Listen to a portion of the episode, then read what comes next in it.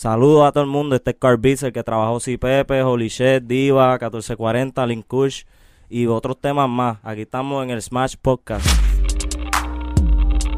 Dímelo, que es la que hay, corillos? Super solo, Mr. Kind. Yeah, yeah, yeah, yeah. Estamos con Car Beats en el Smash Podcast. Oye, gracias por traerme para acá, en verdad. Un honor, un honor tenerme aquí. Tranquilo, papi, que, hacho, en verdad nosotros hace tiempito tenemos planificado como que traerte para acá.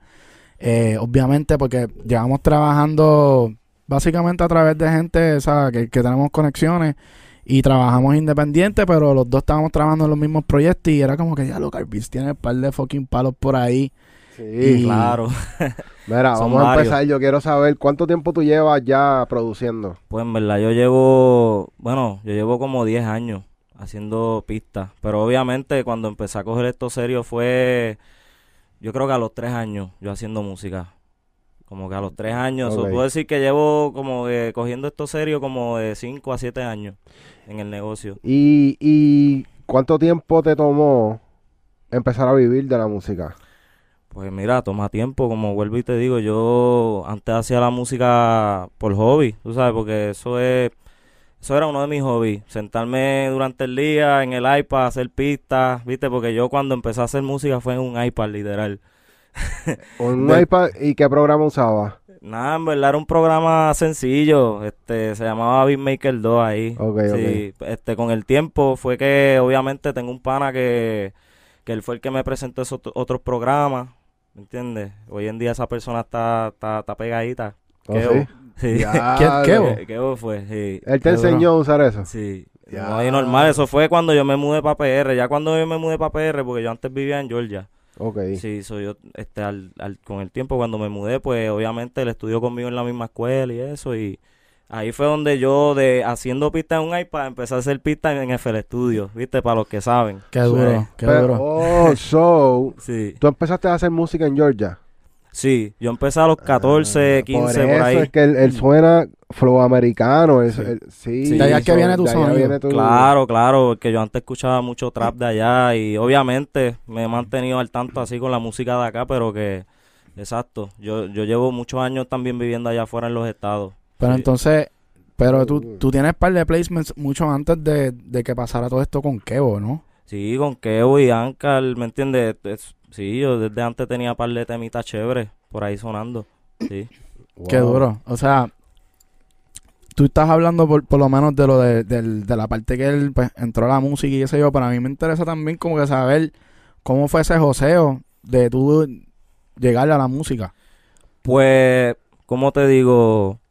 Obviamente te puedo decir el proceso de cómo me empezó a gustar hacer esto y el proceso de cómo, obviamente, poco a poco fui subiendo en la música.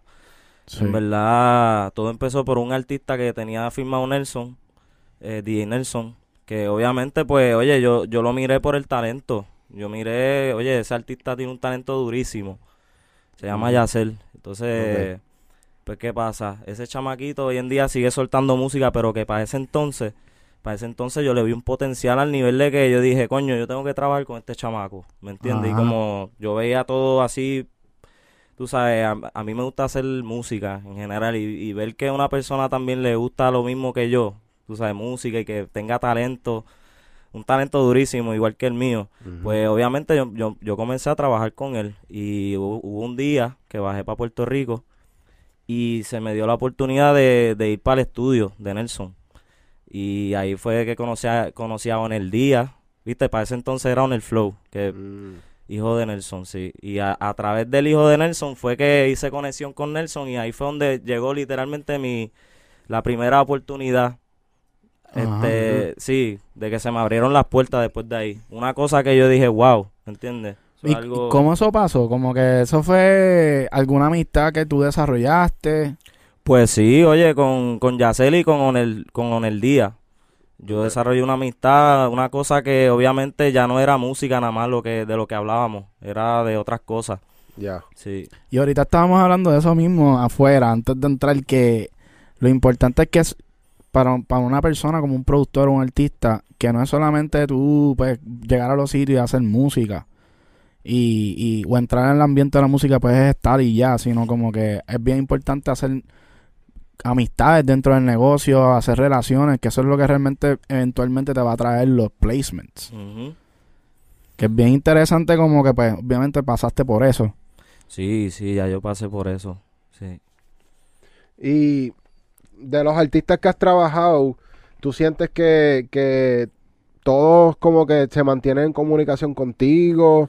¿O como que tú sientes Pues- que ya tú los has llevado hasta un nivel y de ahí ellos siguen por su cuenta? Pues mírate esto, te puedo decir que el, si- del 100%, un 70% de los artistas que ya van a- ya van llegando a otro nivel, pues la realidad es que, la triste reali- realidad es que cuando pegan siempre van a haber mucha gente que, que van a querer trabajar con ellos, la, la competencia de productor a productor o de lo que sea, va, va a aumentar porque ya tú, pues, tú sabes, ya tú trabajas con un artista de cero y ya tan pronto ellos se van, pues obviamente no te queda de otra, pero seguir trabajando con otra gente. ¿Tú crees que, que las disqueras tienen que ver mucho con eso?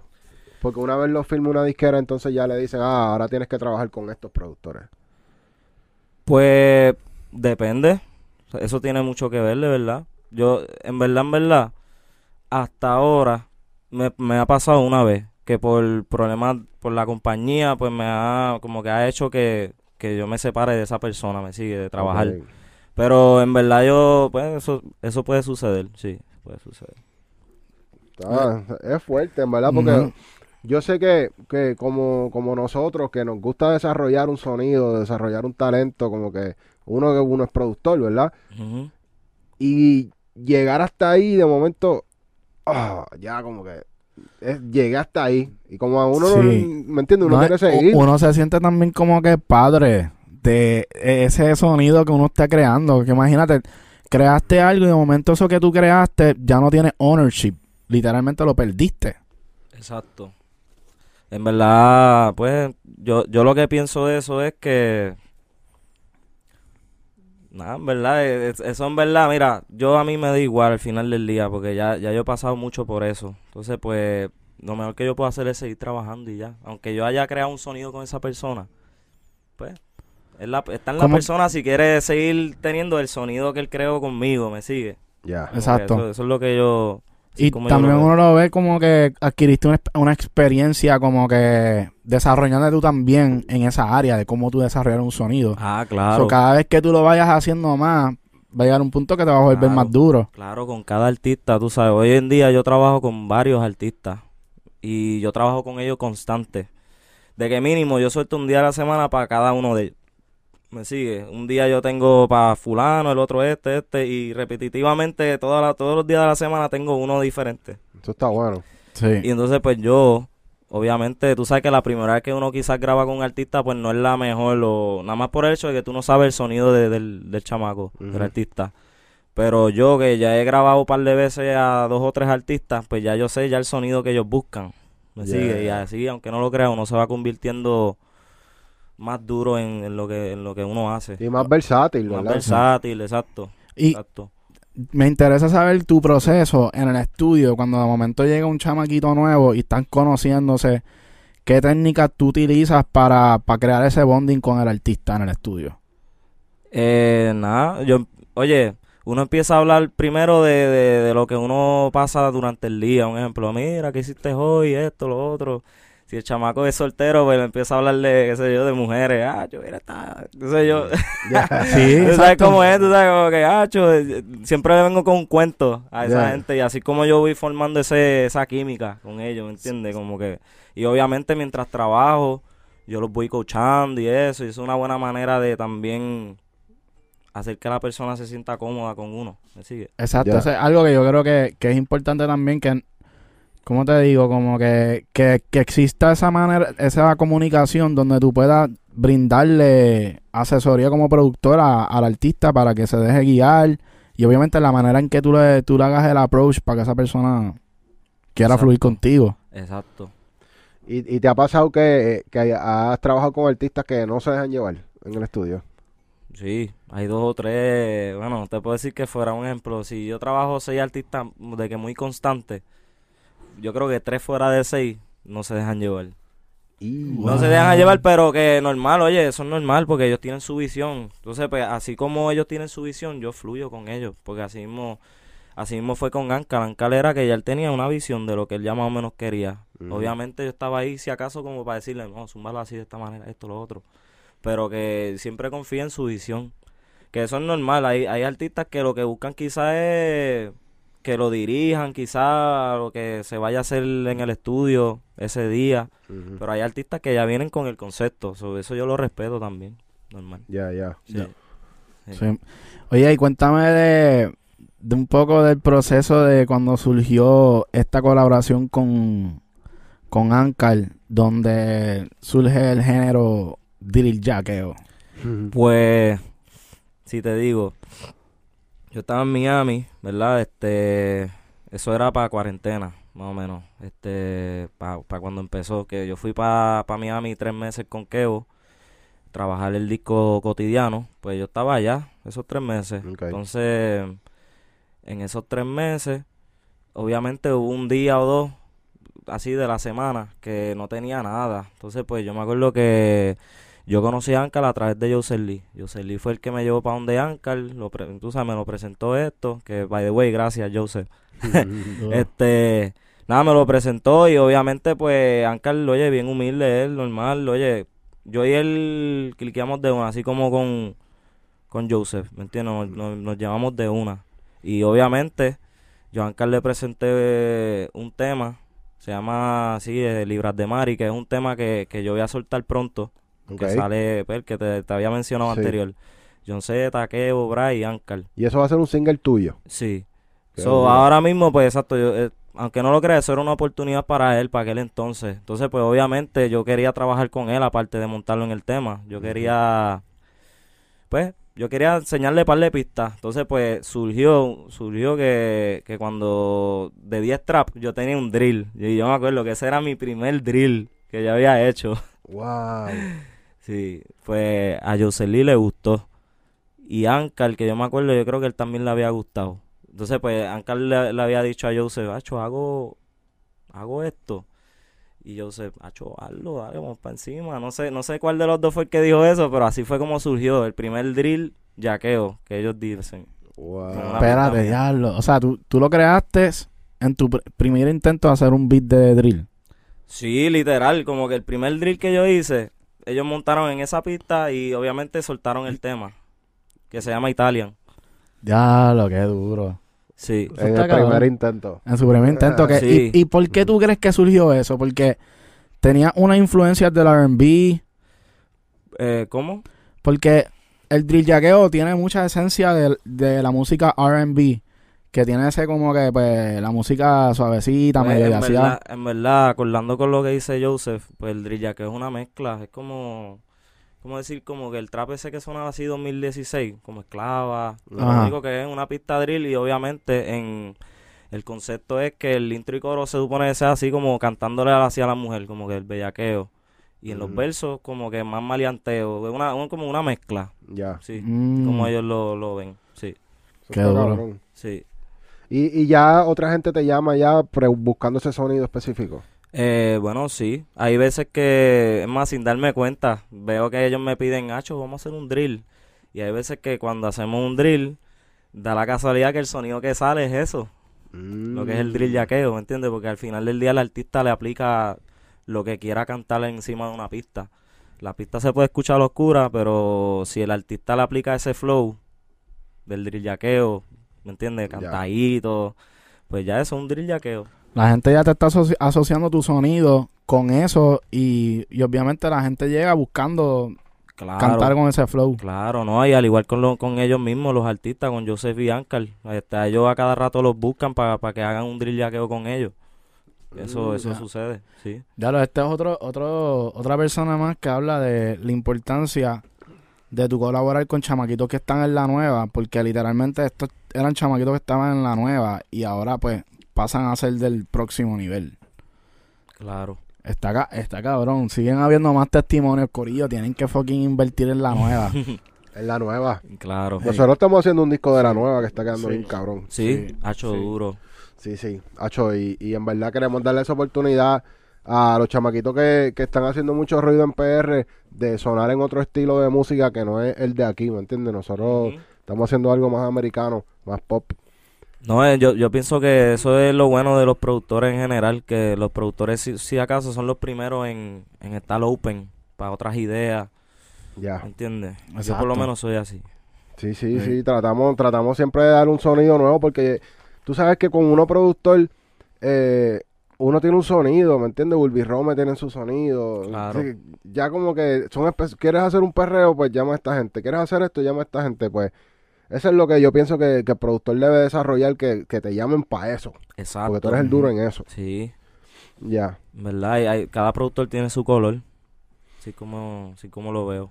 Ven acá, y, y ahora que, que vas a entrar a esto de la, ¿verdad? Que quieres lanzar tu música, quieres obviamente estar vendiendo una imagen como productor, artista, Claro. que es lo que están haciendo, ¿verdad? Otros productores que siento que es como que lo mejor que uno puede hacer para poder mercadear su sonido. Claro. Este, que tú sabes ya como una idea de lo que cómo lo vas a manejar, vas a invertir en redes, y como que vas a meterla a TikTok. Pues mira, en verdad va a ser de todo un poquito. Yo ahora mismo voy a empezar con lo sencillo. Yo, este, obviamente lo que yo tengo planeado es soltar un EP que yo tengo junto a Jan Block. Ok. Jan Block es Que durísimo. está durísimo. Sí. Oye, a mí se me dio esa oportunidad de trabajar con él, al igual de él conmigo, porque de verdad yo él- te puedo decir que el primer tema que él tiene en la calle se llama es con Yacel, que el artista que me, que me corrió demasiado de un- desde un inicio. Y esa pista la hice yo, el primer tema de Jan Block. So, Wow. Al yo ver que yo estoy trabajando con él junto a un EP, eso de verdad, pues, significa mucho para mí, obviamente ahora mismo, y para él, porque, ¿me entiendes? Será yo creo que el primer EP que él, que él va a sacar por la, por, tú sabes, para la calle.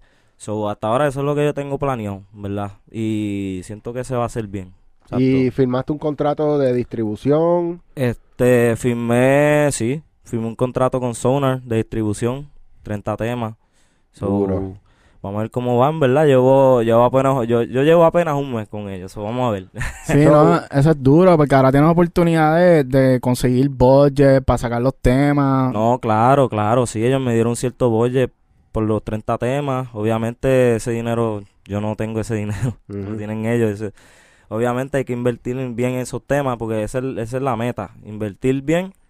eh, no, no invertir bien, pero este, lo que es bueno, bonito y barato, no sé si me entiende, para ver frutos de eso, porque yo conozco gente que invierte en un ejemplo, ah, yo voy a invertir 100 mil en un tema y no ven ni, ni la mitad, no sé si me entiende. So, Y lo después que- no lo- te queda nada para el próximo. lo que lo que Sonar me está tratando de enseñar aquí, lo que yo estoy viendo de Sonar es que ellos quieren hacer esto como se supone, inteligentemente, de que si ellos me van a dar esto, más vale que eso que me están dando sea lo, lo suficiente para yo manejar estos 30 temas. ¿Me sigue? Y, y adicional a tú tener que entregar los 30 temas, te piden algo más como de mercadeo, Este, de redes. obviamente ellos se encargan del mercadeo y todo. Sí, del, mer- del marketing, si eso es lo que tú dices, sí. So, ellos ahí, son eh. Eso, pero eso es otro budget aparte, para eso. Eh, sí, bueno, eh, yo creo que eso lo incluye ahí. Sí, ellos mismos se encargan de, de mover el tema y todo. Sí. Duro, duro. O sea, como que prácticamente tú, obviamente, tienes que invertir el tiempo, pero más como que tú como artista en términos de, de vender tu imagen y Claro, eso. claro. Y ellos te ayudan con todo eso en, una, en la distribuidora. Sí, sí, sí. Hacho, qué duro. Eso Está está cabrón. cabrón. Sí. Sí, eso yo no lo sabía. Sí. Eso está cabrón. Sí, sí. Este, y entonces tam- también mencionaste, tienes publishing deal también. Publishing deal con Rima, sí. Yo llevo como tres, sí, tres años con ellos ya. Ah, ya tú tenías contrato de publishing. Sí, sí, Ok. no, fue que con el tiempo pues se me dio la brillante idea de hacer esto de distribución porque pues ya yo tengo 20 temas trabajados de este lado Y lo que debo son 30, so ya tengo 20 ready, ¿me entiendes? ¿Y, y te dieron cuántos años para entregarlo? Tres años. Tres años. So.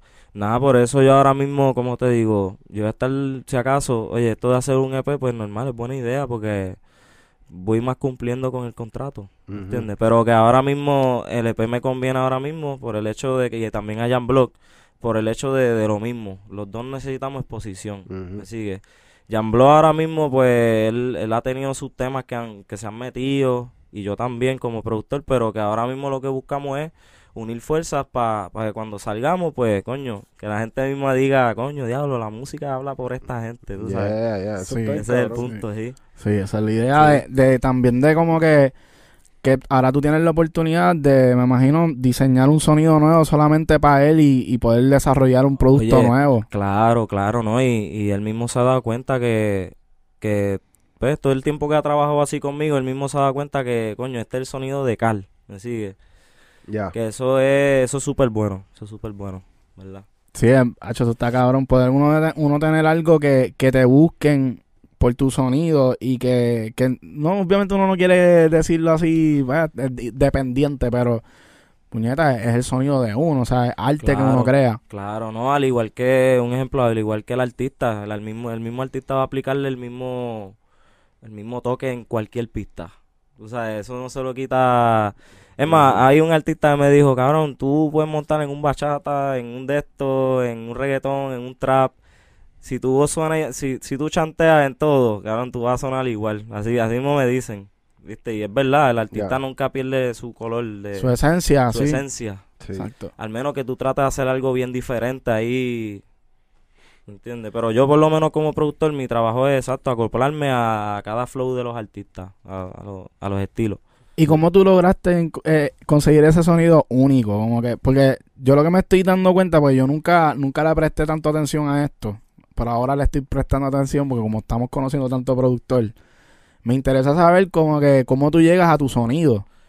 Pues es- esto es así de fácil, en verdad. Tienen que haber noches en las cuales tú te cierras solo en el estudio a hacer pistas a todo lo que da y obviamente tú te vas dando cuenta cuáles son los sonidos que tú más usas. O sea, en cuestión de Mm. plugins y cosas, ¿me entiendes? Yo me di cuenta que yo uso mucho Omnisfield, un ejemplo, para los productores que saben que es Omnisfield. Yo uso mucho Omnisfield. Y Silence, si es un perreo, algo así. Ya con eso, ya uno tiene más o menos sonido, ya, ya tú sabes más o menos por dónde yo voy con, con esos Ajá. plugins. Pero que de verdad, de verdad, sí, como que con el tiempo yo lo fui desarrollando por el hecho de que también, un ejemplo, a mí me gusta hacer mucho trap y me he dedicado mucho a hacer trap, so ese es mi sonido, ¿me Ya. entiendes? El trap. Ajá. Ahora, últimamente me he acostumbrado a hacer otros estilos, que eso, eso no es malo para nada, jefe, eso es súper bueno, Claro. ¿me entiendes? Con Jamblo yo me he acostumbrado a hacer mucho dancehall, eh, es más, con Jamblo no me, no me he tenido que salir mucho de mi esencia, no sé, de, de lo mío, de, de mi estilo. Ahora con Ankar, macho, con Ankar se me hizo demasiado de fácil, por el, por el hecho de que lo que Ankar pedía para ese entonces eran pistas oscuras. Yeah. Ese es más mi estilo, pistas Sí. oscuras. Ya, ya. ¿Me Exacto. entiendes? Sí. Qué duro. Y, y ven acá, y tú eres también del club, el, ¿cómo es? ¿Cómo- Soft cómo Clipper Gang. Soft Clipper Gang. Soft Clipper. ¿Tú ¿Qué es le metes al Soft Clipper o no? ¿Qué Soft Clipper? Ah, sí, sí, sí. Entonces lo de... Exacto, sí. Lo de lo que va en el máster. Ajá. Sí, sí. ¿Tú le, met- tú le metes fu- al Soft Clipper en Fruity. Sí, pero en verdad yo, yo lo dejo en, un- en algún cierto setting, pero yo no yo no lo traqueteo, no, tú sabes, yo no lo brego mucho, el Soft Clipper, ¿Y lo tienes en el master o, o en las baterías? en el máster. Sí. Mm. Sí. Pero en verdad, sabes que yo apenas soy nuevo para ese, para ese plugin, porque eso en verdad fue un pana mío que me dijo, Acho, te recomiendo que pongas soft clipper. Y obviamente él me dijo en qué setting más o menos y ajá. Ya, Últimamente, la última pista que yo llevo haciendo ha sido eso con soft clipper, sí. Pero le has notado la diferencia. Eh, no la he notado mucho, aunque no lo creas. De que yo te lo juro que yo estaba en un punto en el cual empezar a quitarlo de nuevo. Pero en verdad, en verdad, sí he notado la diferencia en volumen. Que yo creo que ese es el punto de eso, ¿verdad? Los clippers. Es como co- coge el sonido Sí. y lo, como que lo, crunch. ajá, Lo- como que lo, Ah, lo, lo ponen más fuerte. Ajá. Ajá. Ah, pues sí. Lo Eh, aprieta. Eso lo, he- lo he notado, exacto. Si eso es lo que hace, pues sí. Ya. Sí, sí. Qué duro. No, es que en verdad, últimamente llevamos como una racha de, de par de productores que nos mencionan del soft clipper y es como que. No, y, y lo más cabrón es que nosotros lo estábamos usando sin saber. Sí. Ya nosotros lo, era parte de nuestro sonido, pero es porque nosotros usamos Reason para producir. Ya. Y en el, en el limiter de Reason hay un botoncito que dice que se prende el soft clipper. Ajá. Exacto. Y yo, eso ya de fábrica viene con eso prendido. Ya. Sí. So, nosotros siempre hemos, siempre lo hemos Sí, usado siempre lo han usado para otras y nunca cosas. lo- supimos Ya. que era No, eso. pues, yo, en verdad, yo llegué a saber de eso como dos semanas atrás, sin mentirte. Ya, Sí, de que la última, yo te puedo decir que si he hecho cinco pistas dos semanas atrás, pues sí, en esas últimas cinco lo, lo Ay, he usado. Deberías hacer el experimento Sí. y para atrás y decir, Ah, déjame yo- escuchar Bien- antes de eso bien y brutal, después. bien brutal. Qué bueno. Oye, y además del Omnisphere y el otro me dijiste el Silence, que es el otro que tú usas, eh, ¿algún plugin que tú digas, no sé, defecto, quizás, que tú... Defecto. Nada, en verdad, yo no. Sabes que las pistas, yo trato de, de usar los plugins de Fruity ahí mismo. Viste, obviamente, si es por mí, si yo tuviera otros plugins, yo, yo los uso. Yo sé de muchos plugins. Hay, hay un plugin que se llama Kickstart, que eso hace que, un ejemplo, si tú estás haciendo una pista house o algo, o sea, algo que tú necesites que como que eliminar. El sidechain. El sidechain. Pues eso de verdad yo se lo recomiendo a mucha gente. Entonces, pues los que no tienen Kickstart, pues usan Grossbeat, que ponen sidechain Ah, ahí en Grossbeat también. sí. Es una manera de también hacerlo. Y bueno, hay un plugin también que te lo juro que yo lo veía cada rato en YouTube, tú sabes, los anuncios, Drip. Ajá. Eso es El algo... drip, el drip. Nosotros drip, tenemos Ese es el el drip. verdadero hack, ¿viste? Sí. Tú coges un piano y le tiras el drip y Sí. ya. Sí. Ya es un sonido distinto ahí. Tú sabes que- que yo uso el drip en el. Se lo meto al canal de los highlights. De los yeah, oh, Ah, a ese ya. le meto Sí. como un ox. Y tú y se suena- lo aplicas y, y suena, Suena cabroncísimo. Ya. Sí. Yo creo que el de Apex, el, el preset de Apex. Ya. No, pero en verdad, pues he usado otros, varios otros, plo- uno que otros plugins, ¿me entiendes? Yo tengo Complete comprado. Ah, complete. Sí. Eh, ¿Qué tienes ahí el, dentro? el Complete, el Complete 10 Ultimate. Para ese tiempo yo lo compré. Eso trae violines. Tacho, trae de todo, trae Contact, trae Guitar Rig. trae Guitar mucho- Rig está bien guitar- cabrón. Ah, ese está bien Guitar cabrón. Rig es un plugin que pues yo hasta he usado ese plugin para sonidos y todo. Para voces también. Para voces también, me sigue. So, me la tengo, tengo varios plugins. El Omnifield lo tengo comprado también. Samplea, samplea mucho. Eh, también sampleo mucho. ¿Me entiendes? Como que depende del mood de la pista. Si es una pista que hay que pues samplear, pues se exporta el sonido, el sonido que uno haga, la melodía, lo samplea, uno juega con el mismo sonido que uno hace, ¿me entiendes? Yeah. Eso, eso es un- una clave también. Sí. Hasta algunas veces, un ejemplo, eh, tú sabes que existe Splice. Hay veces que quizás yo hago una melodía y si veo que hace una falta una melodía que yo no tengo, pues quizás la busco en Splice. Pero es, en verdad es bien, es bien poco que yo Ya. uso eso. ¿Tú haces, usas vocal chops para samplear también? Este, Vocal Chops. Sí, como que coger melodía, o sea, grabarte cantando y usar... Ah, no, no, en verdad yo, yo mismo hacer eso no. Pero sí, si acaso ha llegado un momento en yo como productor que he cogido la capela de un cierto artista y he hecho vocal chops también, exacto, sí, como que me he puesto para eso. Pero que llevo tiempo que no lo hago, ¿verdad? Ya. Sí. Y he visto también que tiene un tag.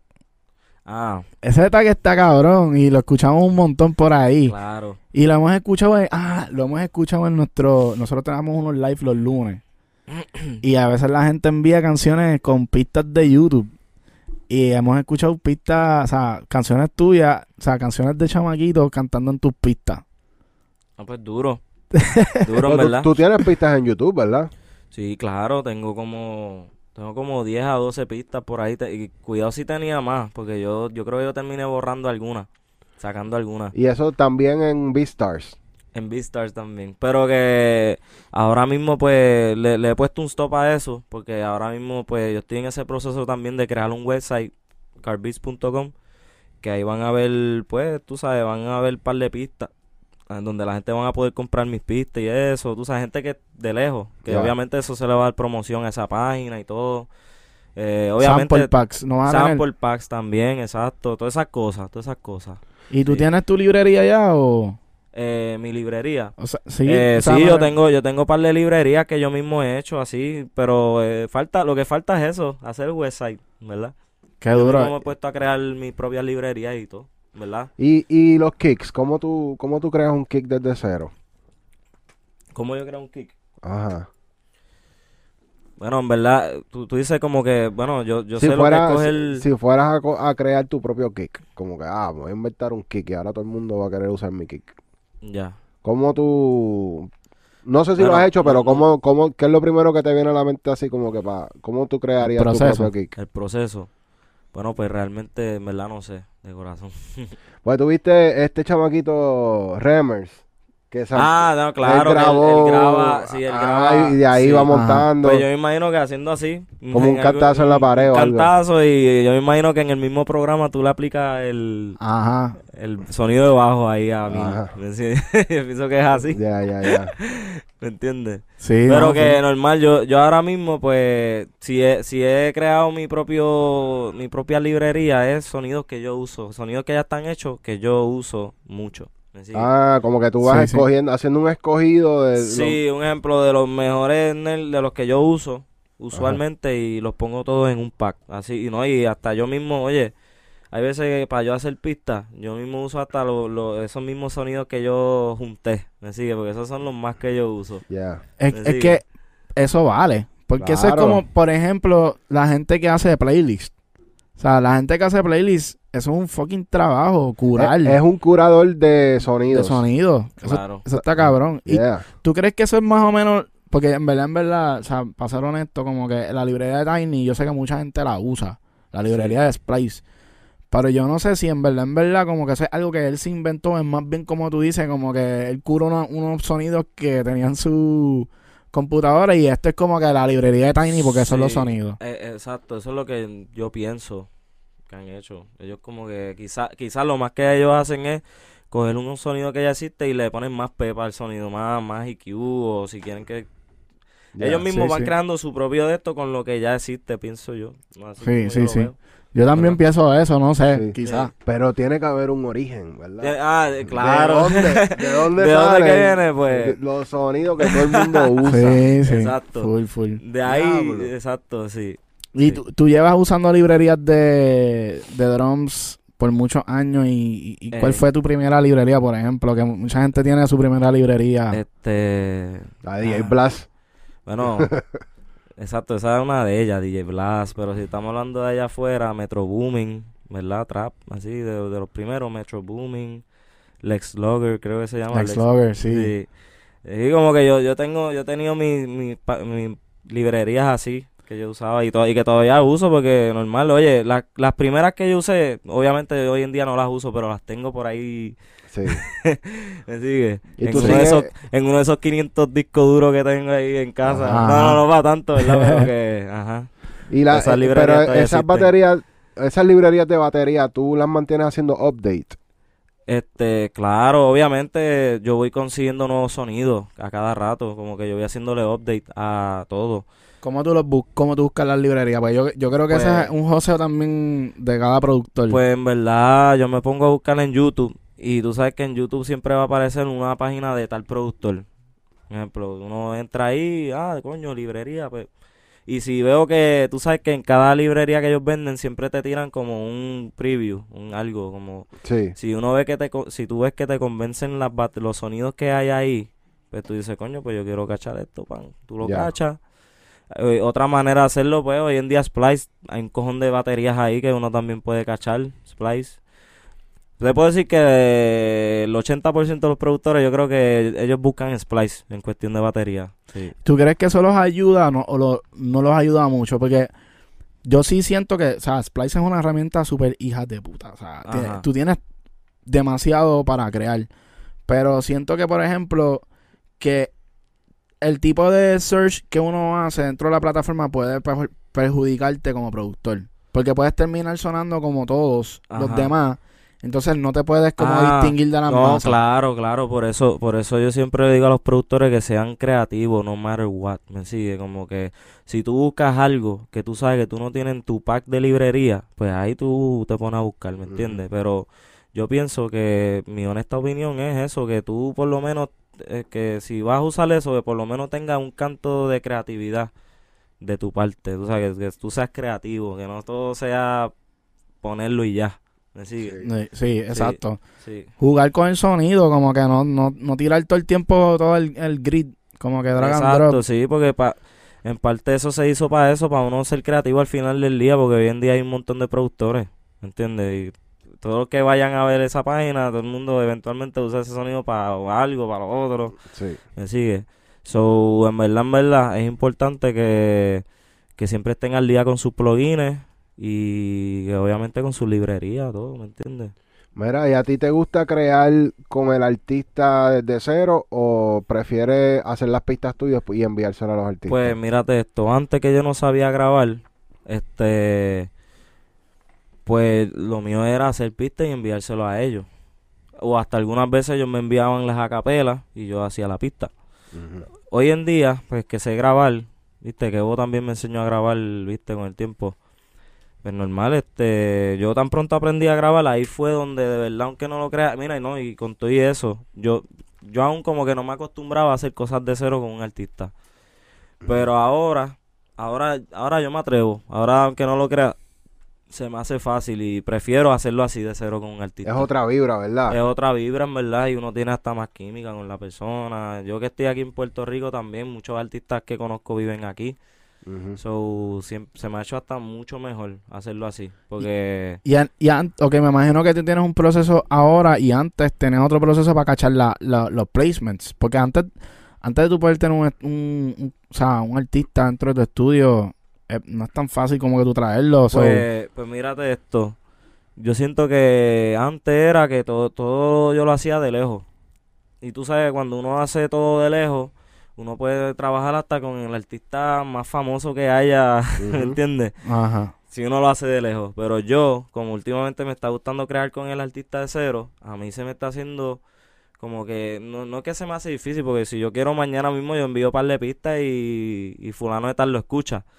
Pero que ahora mismo yo pienso que se me ha hecho bien cómodo crear de cero con la persona. Entonces, pues obvia- obviamente, yo tengo claro que ningún artista quizás a ese nivel no se vaya a poner... Para mí, al menos que de verdad ellos digan, coño, yo necesito ir para donde esta persona para trabajar algo con él. ¿Me sigue? Yo ahora mismo estoy enfocado con los nuevos talentos. ¿Me sigue? Ya. Porque ellos son los que tengo accesibles para trabajar y para yo caer en musa con ellos. Yo sé que ellos eventualmente se van a pegar, ¿me entiendes? Y que también los chamaquitos nuevos tienen el nuevo palabreo, de lo, Sí. lo- lo- lo de la calle, lo que de verdad está pasando en el Mm. jangueo de PR. Sí, están bien abiertos a, a también a crear algo nuevo, no quedarse en lo mismo. Que, o sea, que eh, eh, uno de los problemas que hay en la industria es ese, que como que una vez tú entras, te moldean de una manera que como que no puede ser ya casi creativo. Bien brutal.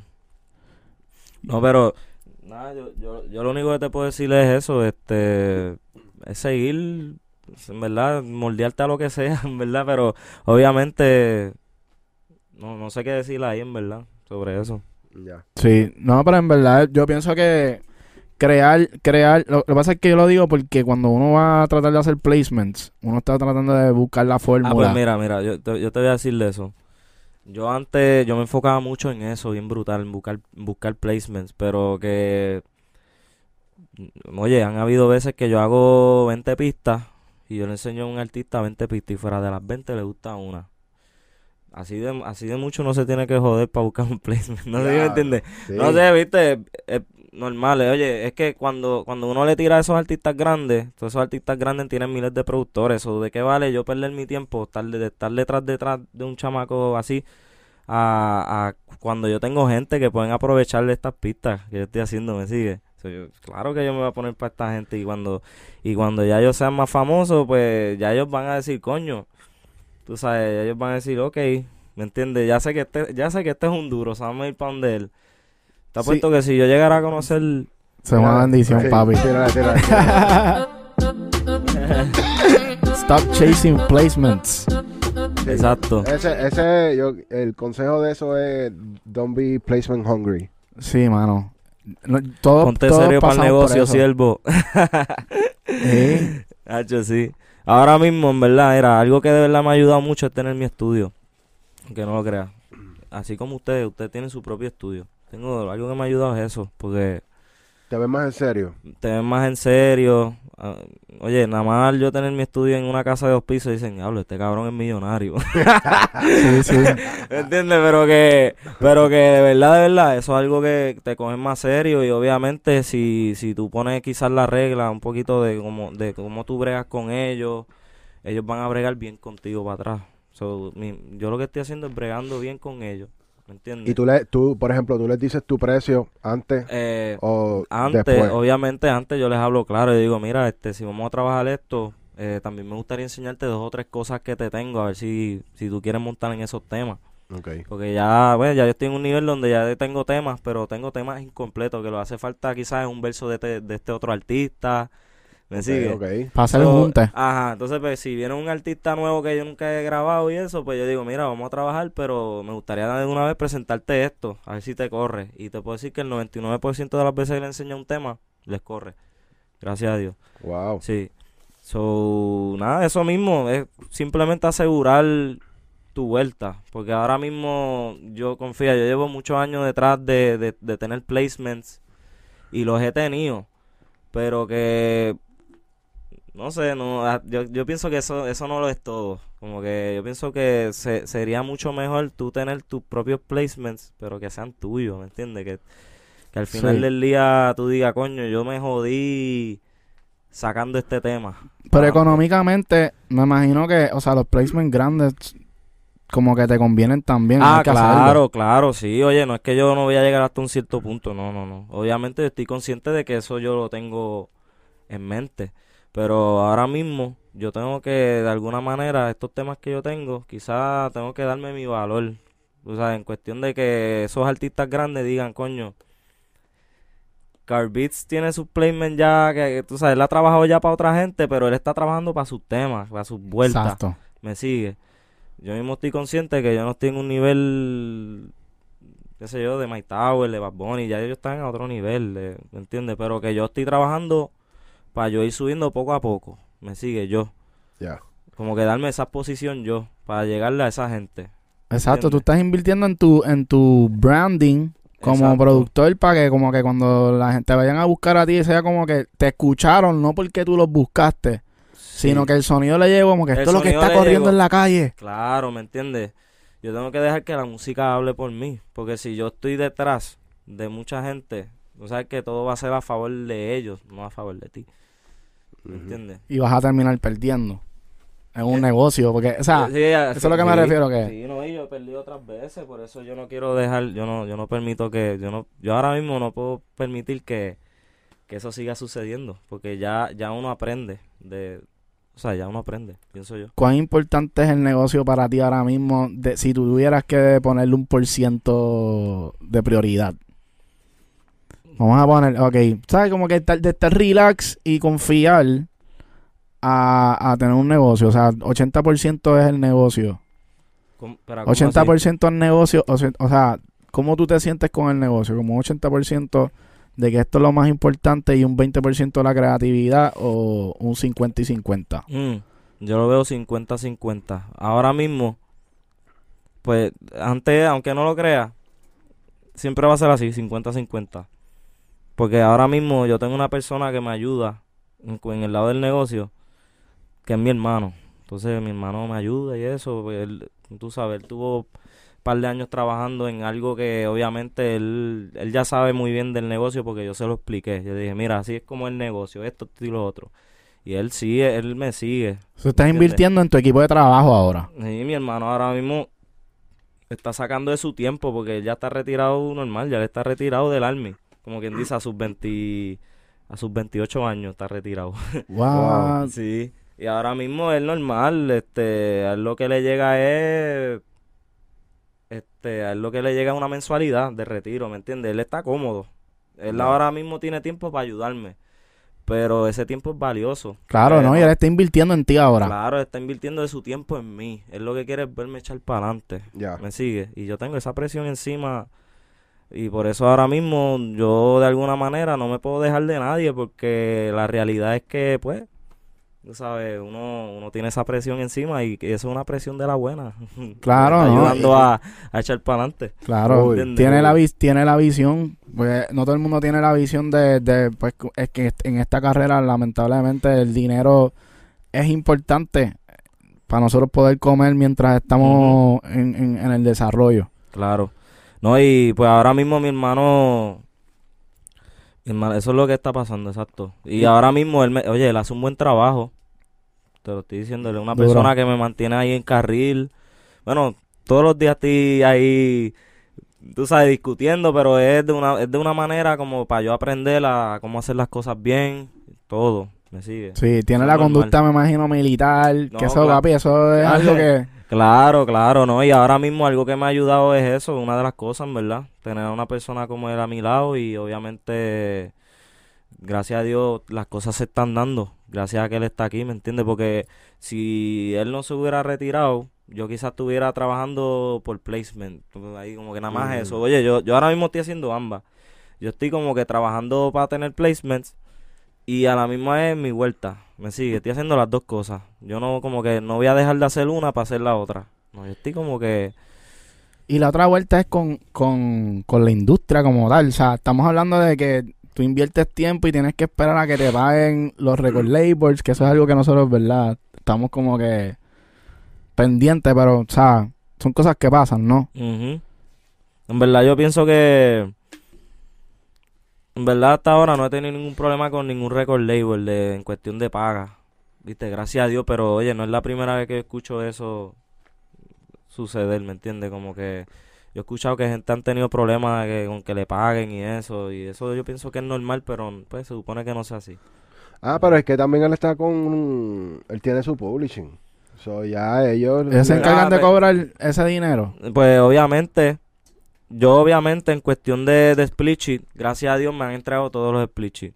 Antes, eso era, eso sucedía antes más, cuando, cuando quizás estaba firmado con Nelson. Pues ahí se me hacía quizás un poco difícil conseguir los split sheet de, de los temas o que- para que me paguen, Ujú. ¿entiendes? So, eso, Y eso cuando tú, haces, cuando tú haces negocio con la disquera, eh, usualmente cuánto tiempo se tardan en pagarte ese, ese producer fee.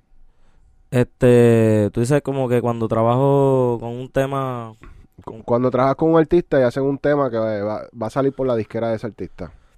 Pues en verdad, yo, yo realmente ahora mismo, como que yo trabajo por por ciento, por intercambio, me sigue. Ok. Como que yo, un ejemplo, mira, yo vamos a trabajar este tema y tú me das esto. Y obviamente yo te voy a dar por ciento de este tema y tú me das por ciento de este tema. Ahí, por intercambio. Así como yo lo hago. Ok, ok, ok. Sí, de que yo no les quito. Y tú no les cobras, tú no les No, cobras. no les cobro encima de eso. Sí, exacto. Hay veces, hay veces que, un ejemplo, si es un work for hire, yo les cobro y ya. Pero hay veces que nacen de ellos como que pagarme y darme por ciento. Y yo, ah, pues dale, pues vamos para encima. Que hay Pero, ese sí. win-win ahí. Sí, pero que realmente para ustedes, un ejemplo, si no están en esa vuelta así que yo, que yo estoy haciendo de tener temas, pues obviamente a ustedes les conviene también tener un producer fee, ¿me entiendes? Cobrarle un poquito en sí. Ya. Sí, Ya, ya, sí, ya, sí, sí, sí, full, full. Sí. No, y es que también como que todo depende de si uno tiene cosas que hacer por el lado. Sí. Si uno tiene sus vueltas por el lado, pues cool, porque puedes dedicarle el tiempo completo a, a- a desarrollar. Pero eso es una buena estrategia lo que él está haciendo también porque Sí. así ya él está asegurando temas con artistas que van a ser grandes. Claro. Ahora, Claro. ¿cómo, cómo está difícil? Porque tú, tú te aseguras que tú firmes ese split ahora y que tengas un release. Es que, es que si lo firma una disquera, ¿verdad? Porque después va a tener un peo si, ese- si tú tienes un, un tema, ¿verdad? con Está de artista. palabra, básicamente. Tú lo estás haciendo de palabra. De palabra, sí, porque un ejemplo, yo a Anker le, tra- le trabajé, te puedo decir que casi dos discos completos en cuestión de grabadera. Ahora, eh, te puedo decir que en el primero yo trabajé como ocho temas grabados y los otros pues obviamente se trabajaron en otros lados, pero fuera de los ocho que yo grabé, cinco yo le hice pistas. Que esencialmente, cuando tú vienes a ver, los que cuentan son las cinco pistas que yo hice, no los ocho temas, no los ocho que tú sabes, Sí, grabar ya viene siendo como un favor que yo le estoy haciendo al artista en ojos de ellos. Si no, se te cobra. Pues Ya. yo no te estoy cobrando eso. Ajá. O sea, un ejemplo, eso por ponerlo así. ya. En el segundo disco yo, yo grabé como 10 temas, pero hice tres pistas nada más de esos 10 temas. ¿Me entiendes? Pero que como quiera, se está bregando basado a como un intercambio, ¿me entiendes? Porque yo no puedo grabarte así porque sí, ¿me entiendes? Como que si no estaría yo perdiendo mi tiempo. Exacto. Me sigue porque ni, ni, ni, ni pauta, me sigue, como viene, me, me dieron pauta, pero que me entiende, un ejemplo, hay muchos artistas que quizás ni, ni te dan la exposición como productor, la, exposición que uno se merece. Ya. So, realmente yo pienso que esto es como un, pues hay que hacerlo así como un intercambio, ¿me entiendes? Porque yo también tengo que hacer mi vuelta. Yo no, yo nunca voy a estar en la sombra de nadie. O sea, y allá, allá afuera ya me he estado dando cuenta que casi todos los cantantes están como que promocionando bien cabrón a sus productores. O sea, tú los ves a ellos, salen, salen a janguear con sus productores, se mantienen a todos los productores al día. Que siento que aquí se pierde mucho eso, como que de momento explotan. Papi, y tú no ves a nadie del corillo de los que estaban antes. Sí, los vemos, algunos sí. O sea, porque, puñeta, Raúl Alejandro tiene a su equipo de trabajo ahí, súper a fuego. claro. ¿Entiendes? Bad Bunny también, pero hay otros que por ahí que, como que se olvidan de, de los productores. Sí, no, pero es como te digo, uno lo que tiene que hacer es trabajar fuerte, porque yo mismo estoy consciente que él está en su vuelta, al igual que en la mía, o al igual que otros artistas, cada cual está en lo suyo. Sí. Entonces, pues, ¿por qué yo no me puedo poner mi vuelta? Yo me voy a poner la mía, ¿me entiendes? Y yo pienso Yo que es no mejor, quedar- esa es mejor, cual- que tú estés en la tuya porque ya tú estás desarrollando tu marca. Claro, porque mira, yo he conocido gente que no tiene ni estudio y siempre tiene que estar quizá, no, no es por esto, pero que eso sucienda a suceder. Ahora mismo, él, él está trabajando fuerte para tener nombre. ¿Y qué es lo que él tiene que hacer? Ahora él tiene que ir para otro, para muchos estudios, pam, pam, pam, conocer a la gente, darse a conocer. Ya cuando tú sabes que todo el mundo te conoce, ya tú no tienes que por qué estar quizá dando cara a muchos en lugares, pero siempre es bueno, aunque no lo creas, siempre es bueno. Pero que yo por lo menos al tener mi estudio he logrado, se me ha hecho más fácil hacer mis vueltas como, como productor. Ya. En cuestión de, porque un ejemplo, tú no vas para un estudio a cogerle el espacio a la persona para trabajar algo que es tuyo. No sé. Sí.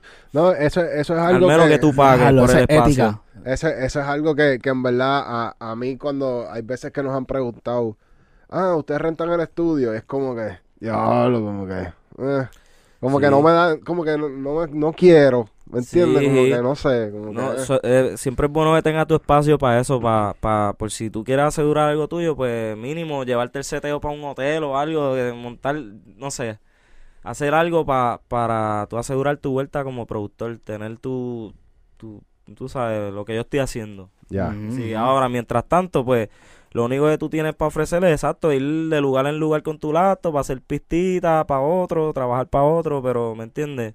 Yo por lo menos tengo mi, mi, mi propio lugar donde yo puedo hacer eso y donde yo, tú sabes, donde puedo hacer de todo, ¿me sigue? Sí. So, eso es súper importante, en verdad. ¿Tú tuviste que trabajar para otros productores en algún momento? O sea, Eh, sí, sí. Bueno, para pa Nexum. Nexum fue uno de los que así yo trabajé para él. Viste, sin estar firmado, normal. eh, fue como que tuvimos una química bien brutal. Obviamente a él le gustaba las pistas mías, al igual que a mí me gustaba el sonido de él. So, él me involucró en par de vueltas chéveres, fíjate. Y eh, yo estoy agradecido con él, ¿verdad? So, ahí sirve como, como un mentor para ti. Sí, fue como un mentor. Eh, al igual que OMB, fue uno de- con los que yo también. OMB era uno que también aportaba buenas ideas para aquel entonces, como tú sabes, dos o tres años atrás. Ahora mismo, pues, aunque no lo crea, pues obviamente Hydro. Hydro fue uno de ellos también. Que si no fuera por él, pues no, no hubiera conocido dos o tres artistas que hoy en día están top. Un ejemplo como My Tower, Mariah, este, hay dos o tres, Eladio, él me lo presentó, Bray, Mora, ¿me entiendes? Ya. Hydro me presentó a toda esa gente cuando yo estaban como que upcoming, ¿me sigue? So, eso es uno de los que también respeto, que, que by the way, él estudió conmigo así con Keo en la high también. Este, Hydro. sí. Hydro. Eh, obviamente a él yo lo conocí después que yo me gradué, pero ajá, yo, lo- yo a él lo conozco de- desde antes. ¿Y de qué pueblo son? Eh, bueno, ¿de qué? Eh, ¿Dónde estudiaron? Ah, eh, bueno, yo estudié en, en Buchanan, ahí en la, en la base militar. Oh. aquí en Guaynabo. Sí, pero que normal, en verdad, oye, so- son, gente que hoy en día están en sus vueltas, ¿me sigue? Eh, ahora mismo yo soy un productor que, que yo estoy ayudando a otros a echar para adelante, aunque no lo crea. Yo, yo tengo tantas conexiones que, un ejemplo, hay veces que no todo lo puedo hacer yo. Y ahí es donde llegan esos otros chamaquitos nuevos, talentos que, que ¿me entiendes? Que quieren echar para adelante y obviamente se, se ayuda, se les ayuda como con lo más que uno puede, me sigue, porque exacto. Qué Sí. duro. Ya lo que es duro, loco. Hey, Eso es, eso es otra cosa que de las de, de los temas que nosotros tenemos, donde nosotros hablamos de, de que es bien importante tú también dar. Como que cuando tú comienzas a tener una mentalidad un poco más de cómo yo te puedo ayudar, eso eventualmente te va a abrir puertas y, y por ahí dicen como, o sea, como que se te multiplica. Como siete veces, no sé, No, como claro, que... claro. Yo creo mucho en eso, como que si tú estás con una mentalidad así bien positiva como esa, como que te No, van a llegar. Claro, claro, y eso es algo que me tomó tiempo en realizar, como que, porque antes era que yo, yo decía, coño, ¿cómo, cómo yo hago para hacer que, que se me den ciertas vueltas? O cómo yo hago para, qué sé yo, para que me cojan serio o algo. Pues es eso, ser un poco más organizado, saber eh, que ellos también sepan lo que tú quieres, o sea, dentro del negocio, lo que tú buscas. O sea, no sé, tener una cierta dirección. Yo que- tengo esa dirección. Tú le, tú le, de una tú les dices como que, mira, dale, vamos a hacer esto, pero me tienes que dar esto. Eh, no así, porque al principio yo, normal, oye, una química súper cabrona, me sigue. Pero obviamente tan pronto yo veo que ellos están ya como que abusando, eh, como que en cuestión de que ya es un ejemplo, ya he trabajado 10 temas con ellos. Porque eso, ya cuando he trabajado 10 temas con ellos, ahí es donde quizás tú me ves como que, mira, este, zumba un intricoro para, ya que estoy trabajando con este, zumba un intricoro, pan. Y hay veces que sí, hay veces que ellos me dicen, dale, sí, vamos para encima, salen de ellos. Yo no Mm. tengo que yo no yo no les obligo, yo no los obligo, me sigue, como que ellos son los que eh, salen nacen de ellos, ¿me entiendes? Ya. Todos estos temas que yo tengo es porque han nacido de ellos, soltarme algo para yo para yo darle mi visión a esos temas, ¿me entiendes? Y cuando, cuando ellos te sueltan algo, tú tienes que enviarle como que para aprobación. Depende a quién tú montes en el tema con ellos. Tienes como que ellos tienen que aprobarlo. ¿Cómo, Oh. cómo así? ¿Cómo? Ah, bueno, claro, claro, sí, yo les doy esa libertad en cuestión de que antes de yo montar a alguien, yo les digo, mira, este, voy a montar a fulano, tú, te te, gusta, te gustaría, y si ellos dicen, ah, yo sí, me corre, lo monto. Sí, no, no es que tampoco yo voy a montar a cualquiera, no, no. Ok, ok, ok. siempre se lo dejo saber. Ahora, si yo veo que es algo que de por sí les conviene, pues eso, eso ni se pregunta. Un ejemplo, si yo tengo a un artista que está top, que montar aquí, ni se pregunta, eso zumba ahí, ¿me entiendes? Pero obviamente, aunque no lo crea, a mí siempre me gustaría, me, siempre me ha gustado preguntar, aunque no lo crea, tener como que esa comunicación directa y ver qué es lo que ellos realmente quieren. Por eso quizás, aunque no lo creas, yo me tardo un poquito más en mis proyectos, porque a mí me gustaría que todo el mundo esté contento con lo que yo esté soltando. Ya. ¿Me Sí, porque es tu produ- eh, además de tu producto, es Ah. el producto de ellos. Claro, sí, no, y ellos son los que van a estar ahí, ¿me entiendes? Que ellos son los que van a cantar, ellos son los que Sí. cuando salga el tema, ellos van a hacer la cara, como quien dice. Yo también, pero ellos son los cantantes, ¿me sigue? Sí que lo Ellos tienen, tienen que estar cómodos. lo tienen que apoyar de alguna manera por las redes, ¿entiendes? Pero si no, Claro. no se mueve el tema. Claro, claro. So, en verdad es 50-50, como ustedes dijeron antes, ¿entiendes? Es mitad musa, mitad negocio, pero en, en esto, 50-50 también, de como yo piense como, tú sabes, cómo debería ir y ellos también. Ya. Exacto, sí, sí. Sí. Ya lo que duro, puñeta. Ujú. Muy cabrón. Estamos aprendiendo con Car Beats. Un joseador también, porque papi, tú eres joseador. eh, O sea, No, claro, oye, no, en verdad yo siento que esto es con el tiempo que, que me enseñó a, a hacer así, no sé si me entiendes. Y oye, todo el mundo está en el joseo, ¿quién no? El que no está en el joseo no está en nada. ¿Cuál- exacto, exacto. ¿Cuál tú piensas que es la clave para lograrlo? La consistencia, Consistencia. sí, pa. No quitarse. No quitarse. Yo llevo muchos años en esto y algo que te puedo decir es que cada vez más, mientras pasa el tiempo, uno va sacrificando cosas, amistades, hasta pareja. No sé si me entiendes. Para uno lograr lo que uno quiere.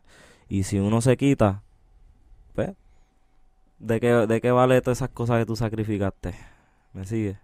El que se quita pierde. El que se quita pierde y pierde más. So-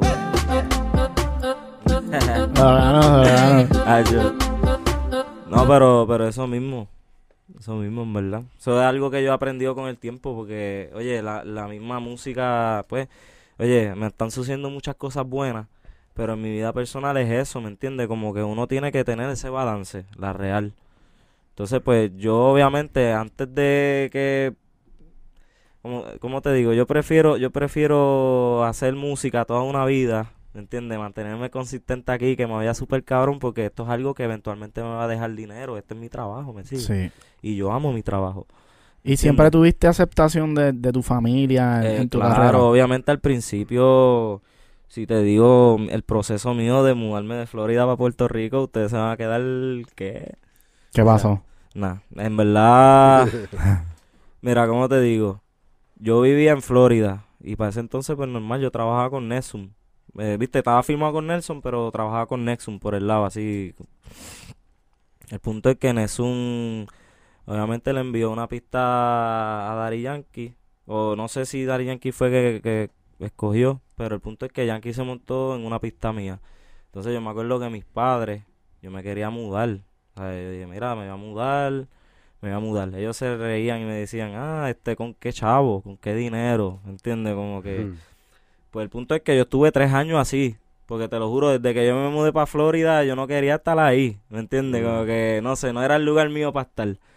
Pues llegó un día que a los 21 años, obviamente, pues se me, se me dio esa oportunidad. Me enteré que Yankee se había montado una. Y obviamente, tan pronto mi, mi país cogió esa noticia, como él es bien fanático, Mm. pues él dice: Diablo. ¿Sabes que lo pensé bien? Tú que tú te ibas a mudar por un apartamento al garete, eh, múdate para acá, múdate para esta casa, pero tú tienes que pagarla conmigo, tú sabes, mitad y mitad.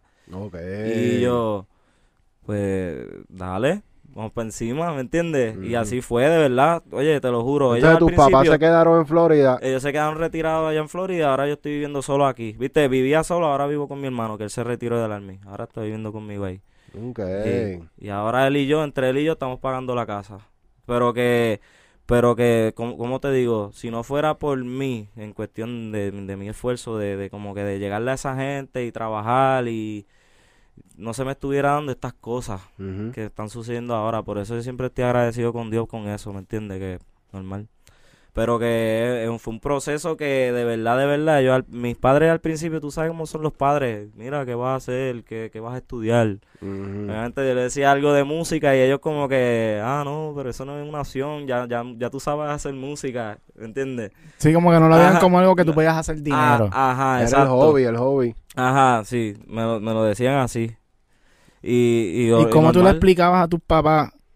Mira, la música deja dinero de tal manera. Pues obviamente, eh, como yo no sabía nada de negocio para ese entonces, yo lo único que les podía decir era, mira, hazme caso, esto deja dinero. ya, sí, me imagino Sí, roncando con los demás que sí, por ahí. Ajá, pero eso sí, con el tiempo yo fui aprendiendo y con el tiempo yo les fui diciendo ya más o menos de lo que yo fui sabiendo del negocio con el tiempo, ¿me entiendes? Como que, acho, mami, yo no sabía que yo podía hacer esto, mira, acho, yo le decía a mi hermano a cada rato, él por allá, eh, que si en Panamá, en Honduras, por allá, y yo de lejos por teléfono, acho, yo no sabía que yo podía hacer esto con la música, o yo no podía, yo no sabía que esto, ¿me entiendes? Yo cada rato aprendí algo nuevo y hasta que hasta que ya, mira, ¿me entiendes? Ya sé casi todo. Obviamente cada ra- a cada rato uno aprende algo nuevo, pero que yo ahora mismo puedo decir que yo sé lo suficiente para manejar mi propio negocio, obviamente soltar mis propios temas, negociar con cualquiera, ¿me entiendes? Duro. Todo es, es un proceso, así como yo lo veo. Es un proceso que uno nunca para de aprender, porque la música siempre está cambiando, el negocio siempre está cambiando. Claro. O sea, hay que mantenerse al día en todo. Claro, y eso es algo que me ha, me ha ayudado, ¿me entiendes? Mantenerme consistente y siempre aprendiendo cosas nuevas, en verdad. Bueno, Corillo, muy Súper cabrón. duro, muy cabrona la conversación con, con Car Beats. Bro, muchas gracias. Oye, claro, de nada, vamos para encima. Hacho, y nos gustaría también hacer un update de aquí a un año, traerte Sí. y, des- y, a- y revisar como que la conversación que tuvimos hoy de aquí a un año, a ver en qué... Oye, claro, ¿no? Y Dios quiera que todo esto funcione para mí, todas estas cosas me están pasando. Oye, si no fuera por, por los mismos artistas que están aportando en estas cosas que yo, que, que yo quiero traer, todos estos proyectos, pues en verdad les digo gracias por de verdad siempre apo- apoyar a uno, ¿me entiendes? Y gracias a ustedes por recibirme aquí. So, vamos a ver lo que pasa en un año, en verdad. Seguro que- Sí, en verdad que sí. Yeah. Súper duro. Oye, Corillo, mira, eh, tienen que suscribirse a nuestro canal si no lo has hecho todavía y llegaste a este momento. Este es tu momento de suscribirte. Comenta, dale like. Eh, Los lunes escuchamos tu música en vivo a través de YouTube Live. Se meten en nuestro Discord, someten sus links dale y ahí allá. escuchamos como un par de gente está mandando, San Jones mandó y está bien activo en el Discord. Vamos para encima. Que- bro, consejo final antes de irnos, un consejo para todo el corillo de joseadores ahí, de, de productores y artistas. Consejo. Un consejo. Mira, mi consejo es que nada, no se dejen en verdad eh, y que obviamente se mantengan trabajando pues, para lograr sus sueños. Ese es mi, mi consejo que les puedo dar. Durísimo. Bueno, nos vemos hasta la próxima, corillo. Chequeamos. Chequeamos.